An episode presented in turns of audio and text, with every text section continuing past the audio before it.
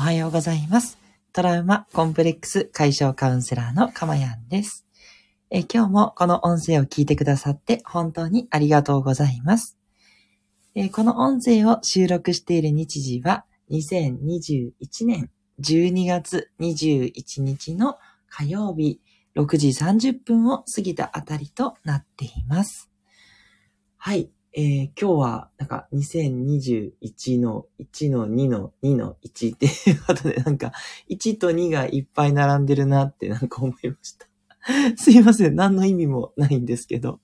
ね。えー、ますます、えー、年末近づいていく中、皆さんいかがお過ごしでしょうかね、体調をね、崩している方もちょっとね、増えてきてる時期ですので、より一層ね、乾燥に気をつけていただくとか、ね、ちょっとした体調の変化にね、え敏感にね、なっていただいて、ぜひね、え、元気に年末を過ごしていただけたら嬉しいなというふうに思います。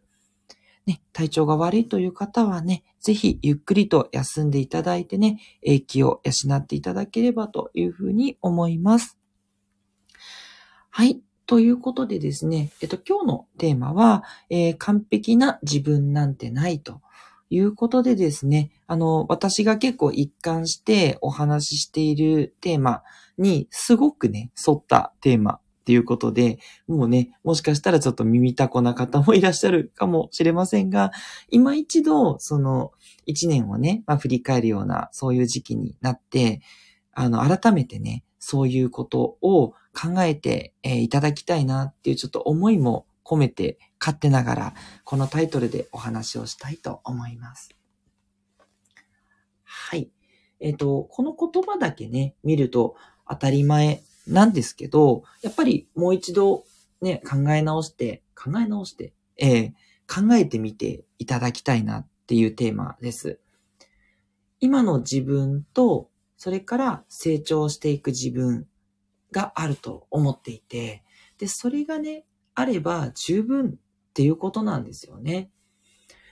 どうしてもね、我々はあの人間関係をいろいろとね、見ながら生きていく、そういうね、人種ですので、周りからの期待とか、プレッシャーとか、うん、いろんなものを抱えて生きていかざるを得ないわけですね。で、ただ思い返してみてほしいんですけれども、それをね、全部、全部ね、こう期待をね、えー、認めてというか、それを全部満たそうとして生きていくって、しんどくないですかっていう、ね、よく言われてる話ではあるものの、でも皆さんきっと現実、私も含めですけど、そういうことをしちゃいがちじゃないかなってすごく思うんですね。でも考えてみてほしいんですけど、やっぱり人間ってスーパースターというふうにはやっぱりなかなかなれない。ね。いろいろな欠点とか、いろいろできないこともあってこその人間なんですね。もしね、何でもかんでも完璧にね、できてしまう、そんなアンパンマンみたいなね、そんな存在だとしたら、もう、なんだろうな。何も意味がないわけなんですよね。何でもね、できちゃうっていうことは、何かをこう達成する、そういうこともなくなっていってしまう。でね、何でもかんでもできて、ちやほやされてっていうのが、ずっとね、うん、言って、一時的には幸せかもしれません。だけど、なんかどこかでね、多分虚しさもね、きっとくっついてくるだろうなと思うんですよね。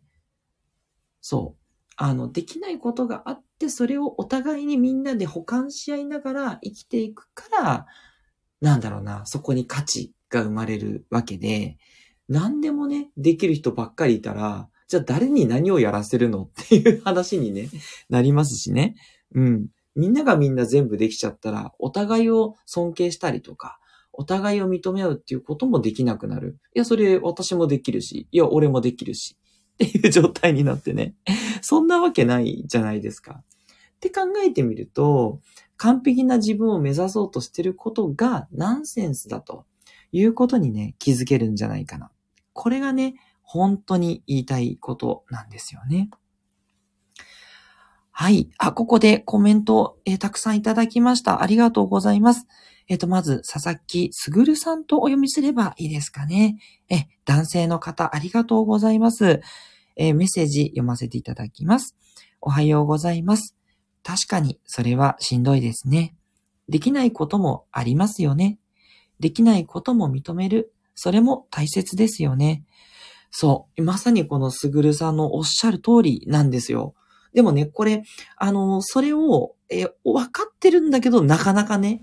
ああ、なんでできないんだろうとか、あ、なんでこれもう間に合わせなきゃいけないのにこの仕事できないんだろうとかね。そう。なんでこう、ね、受験に合格しなきゃいけないのに、このね、科目ができないんだろうつってね。やっぱりね、悩んじゃうとは思うんですよね。うん。で、その悩むっていうこと自体も、それも価値がある。うん。そういうふうにね、思っていただいていいと思うんですよね。うん。で、それをね、価値として、えー、思いながら、なんだろうな、でもそんな自分だよねっていうふうにね、こうギュッとね、してあげてほしいなって思います。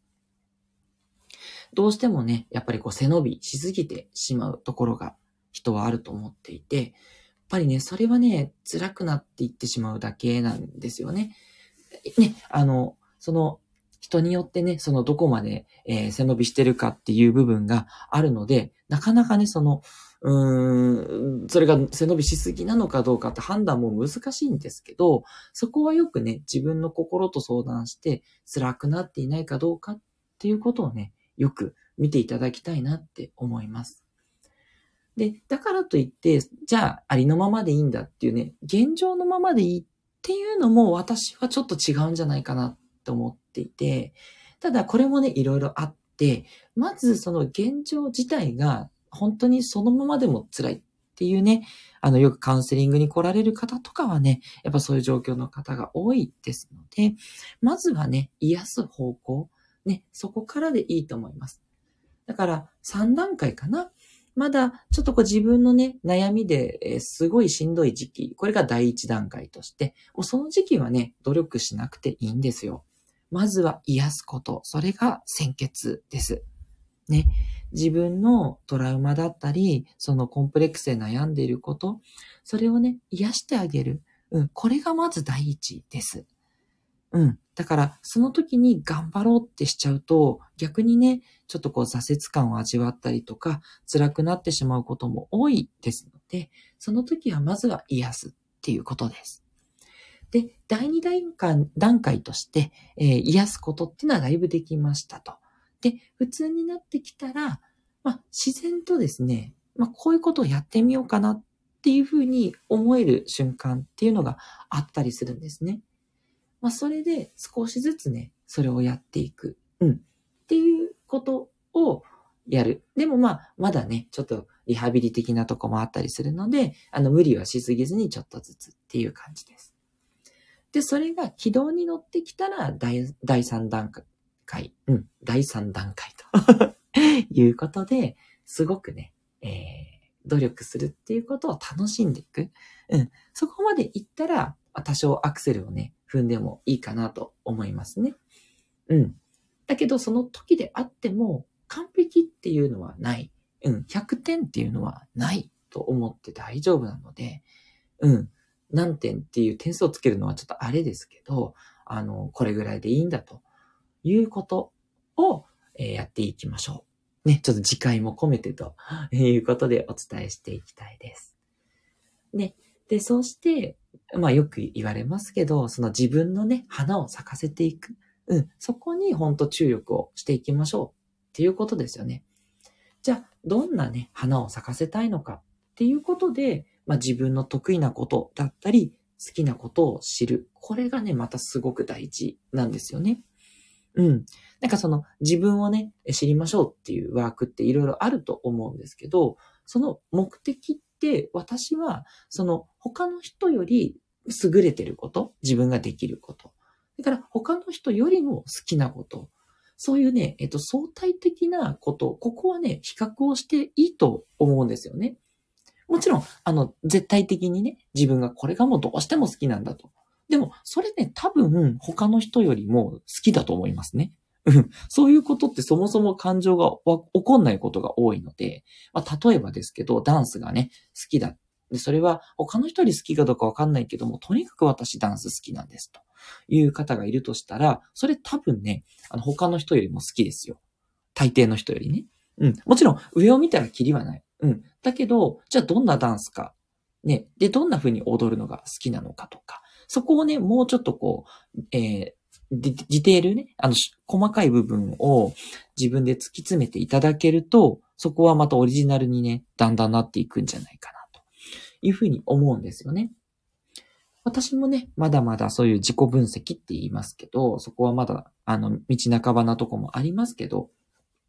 すごく自分に合ってるなと思って、こう話すっていうことをさせていただいていて、うん。やっぱそこはね、もうずっとしっくりきてる。そういうことなので、ね、そんなにね、あの難しくなくって、ちょっと気づけば気づけちゃうことだと思いますので、うん。背伸びしすぎずに少しずつ努力をしていくっていう時に、自分の得意なこと、好きなことを知るっていうことは、もうすごくね、大切なことと思って、ぜひね、それをやっていっていただきたいなって思っています。で、その得意なこと、好きなことを、えー、知るにはどうしたらいいかっていうことですけど、やっぱり気づきが普段の生活で、えー、出てきます。最初はね、ちょっとなかなか気づかないってことあるかもしれないんですけど、そこにね、あの、注意深くなってみてください。そうするとね、あの、そこに注力し始めると、えー、そういうのが出てくるんですよ。あ、これ好きかも、とか、あ、これなんか他の人よりもね、さっとできちゃってるな、みたいな、うん、そういう面って見えてくるので、その時に、やっぱすかさずね、メモを貯めていくっていうことを私はお勧めしています。あの、いっぺんにね、なんかこう洗い出そうとして、うーん、うーんって考えても、結構ね、なんだっけって出てこなかったりするんで、それがね、できる方はもちろんそれでいいんですけど、それがね、難しい方は、あの、気づいた時にさっとね、スマホとか、なんかメモ帳にメモするとかね、そういうのをやっていくといいんじゃないかなと思います。面倒かもね、知れないんですけど、少しずつね、そのメモを貯めていって、で、どっかでちょっと時間が取れれば、そのメモをね、見返していただいて、整理していただくと、得意なこと、好きなことっていうのが、えー、意外と見えてくる。あ、自分こういうことが好きなんだな。うん。私は話すのが好きだし、聞くのももちろんすごく好きなので、あ、やっぱりこう、みんなと会話するのが好きだな。だから、まあカウンセラーは本当に、本当に自分の仕事だと思いますし、こうやってラジオ的に話すっていうのも好きですし、なんかこう、なんだろう、ミーティングとか会議をするのも好きなので、会議とかでいつもこうね、えまとめ役っていうのをね、率先して買ってます。これね、嫌いな人もすごい多いんですよ。ね、これを聞いてるあなたも、いやいやいや、会議の取りまとめなんて嫌ですっていう方も多いと思うんですけど、私大好きなんですよね。で、逆に私は苦手なのは、こう一人でこもって何かこう、あの内省っていうんですかね、あの自分を見つめ直す。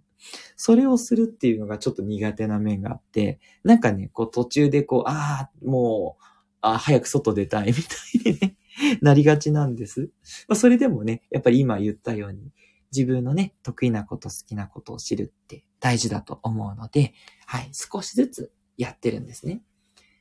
なんでそれがね、苦手だっていう方の気持ちが私はよくわかるので、あの、少しずつでいいよっていうことをいつもお伝えしてます。これね、やっていくと、やっぱね、どんどん慣れるので、あの、私も少しずつですけど、あの、できるようになってます。前みたいにね、書くのがしんどいっていうのも本当消えてきてますので、ぜひね、少しずつやっていってほしいです。で、それでも、いや、書くのちょっとね、面倒なんだよねっていう方は、あの、今、音声入力の精度ってすごく上がっていて、一回試してみてほしいんですけど、まあ、スマホとかね、パソコンとかでも、あの、音声でね、あの、文字を入力するっていう機能が大体今はあったりしますので、これをね、ちょっと試してみてください。で、そうすると、話した言葉ですぐ文字で残るので、これをね、後で見返してもね、あ、自分いつもこんなことが好きって言ってるなとか、こんなことが得意だっていう、なるほどねっていうね、気づきが後で得られると思いますので、まあ、何の方法でもいいので、とにかくこう、日々の記録を残していくっていうことですよね。もちろんね、日記もすごくいい手段だと思います。ね。ということで、記録をね、残していくことで、その自分の得意なこと、好きなこと、ね、これを知っていく。で、そこに向かって、ちょっとずつ、あの、完璧ってことはありえないんで、少しずつそこに目指していって、いつかね、花が咲けばいいな、みたいなね、感じで進めていく。うん。これがね、やっぱ一番の幸せな状態なんじゃないかなっていうふうに思うんですね。決してね、そのなんかすごい自分になること。まあ、それ、それなんですけど、その、なれると思うんですけど、その、なるね、途中ですよね。その、なるっていうところを目指していくところがキラキラしてると思うんですよね。はい。そうすればね、もう本当に日々、うん、毎日がね、そういう風に少しずつキラキラになっていきます。あの、キラキラ系を目指してるわけでは全然ないんですけど、うん、そういうね、あの、考え方っていうのもね、ぜひ少し取り入れていただければ、無理なくね、取り入れていただけたら嬉しいなというふうに思います。はい。ということで、今日の放送はいかがでしたでしょうか？ね、え、これいいなって思ってくださった方は、ぜひ、あの、各ね、メディアのいいねのボタンですとか、ね、えー、あと、レターとか、コメントとか、いただければですね、す、え、べ、て目を通しておりますのでね、えー、ぜひ、え、お寄せいただきたいですし、今後ね、テーマにしてほしいことなどありましたら、遠慮なくそれもお寄せいただければ嬉しいです。トラウマコンプレックス解消カウンセラーのかまやんでした。ではまたお会いしましょう。